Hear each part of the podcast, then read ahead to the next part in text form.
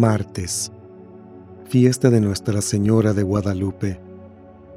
Evangelio según San Lucas, capítulo 1, versículos del 26 al 38. En aquel tiempo el ángel Gabriel fue enviado por Dios a una ciudad de Galilea llamada Nazaret, a una virgen desposada con un varón de la estirpe de David llamado José. La virgen se llamaba María.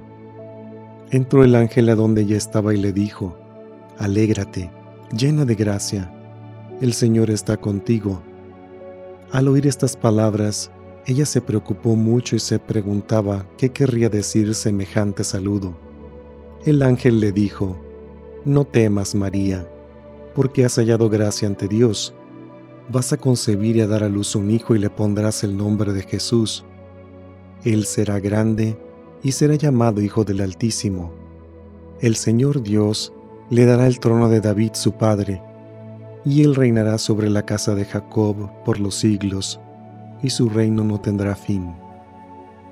María le dijo entonces al ángel, ¿Cómo podrá ser esto, puesto que yo permanezco virgen?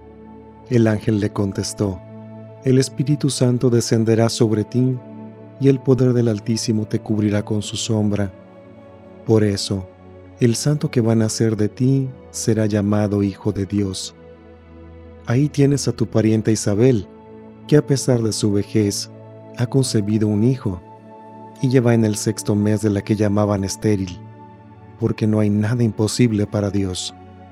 María le contestó, Yo soy la esclava del Señor, cumplas en mí lo que me has dicho. Y el ángel se retiró de su presencia. Palabra del Señor.